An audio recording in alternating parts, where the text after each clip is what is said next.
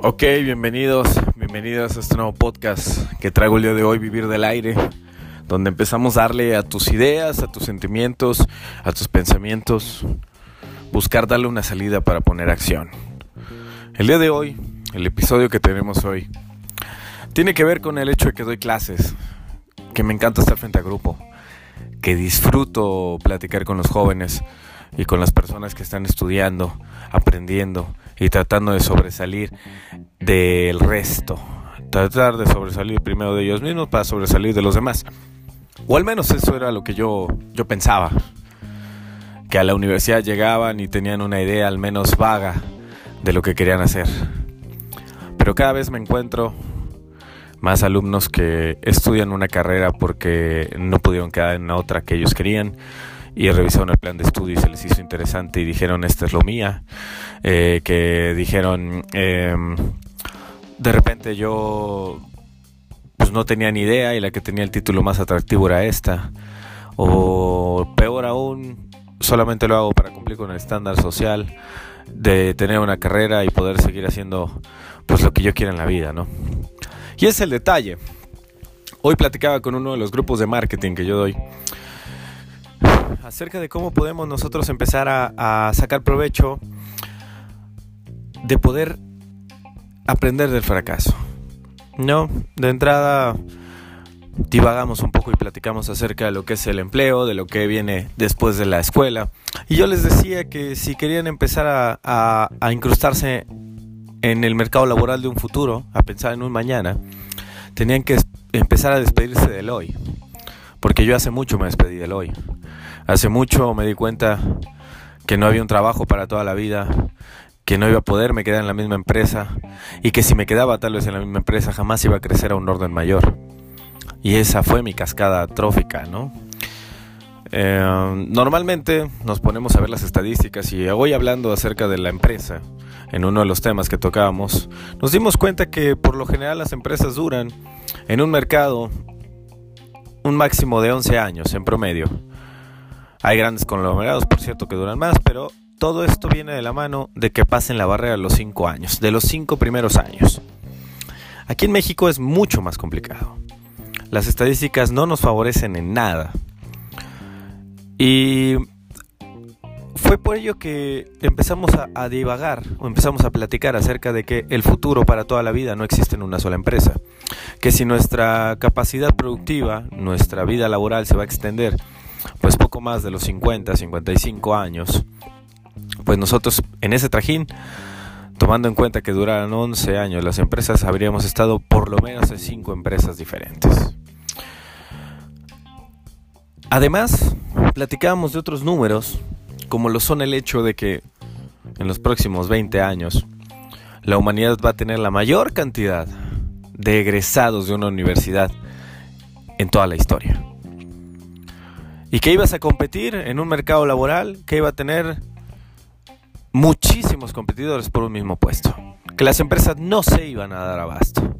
Que las prestaciones no iban a alcanzar para todos y que la jubilación y que toda esta parte que alcanzaron las generaciones anteriores a nosotros, pues ahora ni siquiera sabrán que existieron como tal, solamente como cuentos que le habían contado los abuelos y los padres. Y es por ello que nosotros platicábamos de la parte de iniciar. Iniciar pensando de entrada que el aula me di cuenta que era un, un lugar lleno de frustraciones, cuando en realidad debería ser un lugar lleno de alegrías, lleno de sueños. Que los chicos están más perdidos que nunca porque tienen demasiada información a su alcance, pero no se han puesto a pensar cuál es la información que realmente les va a servir porque no han podido trazar un camino para ellos. Y precisamente es ahí donde entramos. Donde uno de ellos me preguntaba, profesor, ¿y usted qué nos puede dar? Que no nos pueda dar nadie más. Y aquí volví a apelar a todo lo que yo siempre he hecho en mi biografía, donde yo me, yo me considero un formador, pero más que nada un experto en fracasos y un adicto al presente con miras al futuro.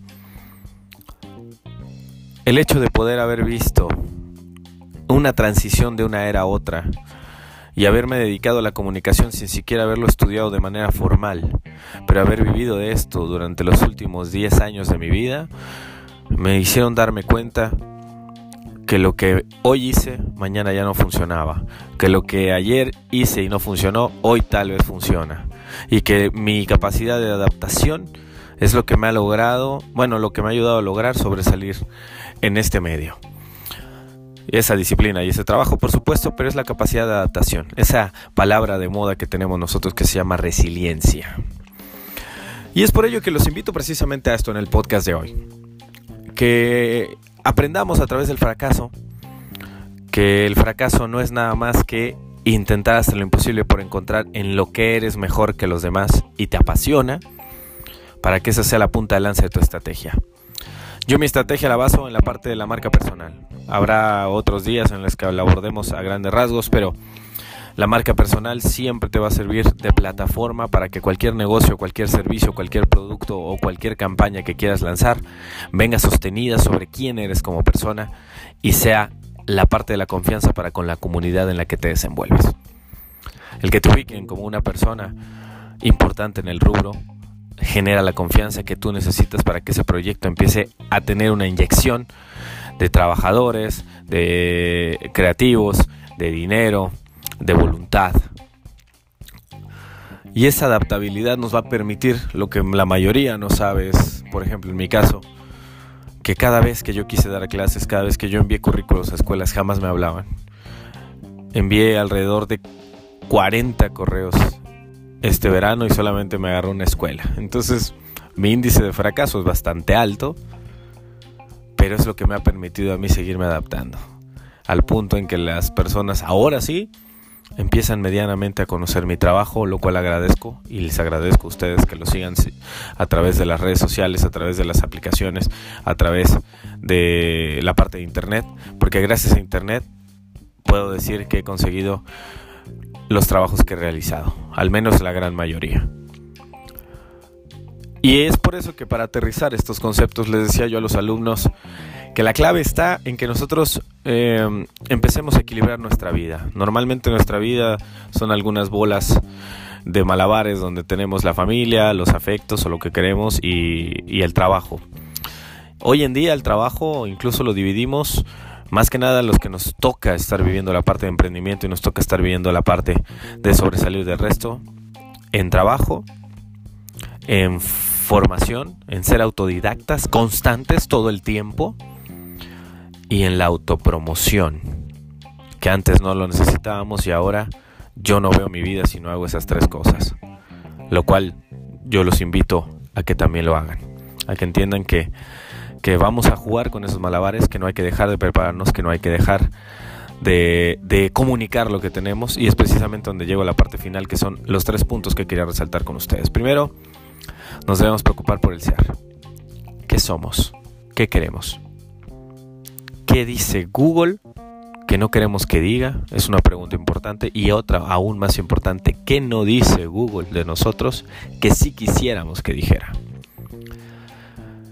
Quiénes somos, quiénes, quiénes seremos, quiénes queremos que la gente nos reconozca, cómo queremos ser recordados cuando nos vayamos de este planeta. Después hacer, porque nada, nada de lo que nosotros queramos lograr va a materializarse si nosotros no hacemos. La acción es la parte de todo. Y el último punto, y también por supuesto muy importante, es irlo comunicando con el tiempo.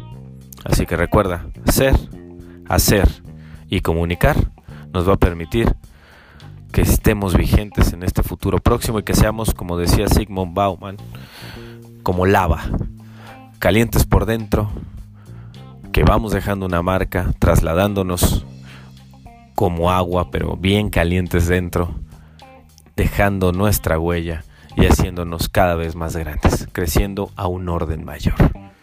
No subestimen el fracaso, no subestimen la formación, no subestimen sus pasiones y recuerden que de la, zona de confort no salimos caminando como nos dicen la mayoría de los coaches. Salimos con una patada en el culo, con un madrazo.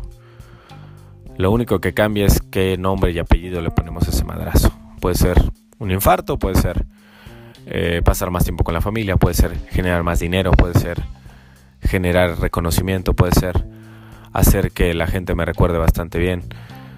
Pero al final, eso es lo que nos hace salir de la zona de confort. Nos vemos, nos vemos en la siguiente entrega de Vivir del Aire. Yo estoy con ustedes en las redes y espero sus comentarios y que, aunque sea una milésima de lo que les dije hoy, les sirva para cambiar su realidad a una mejor realidad. Muchas gracias.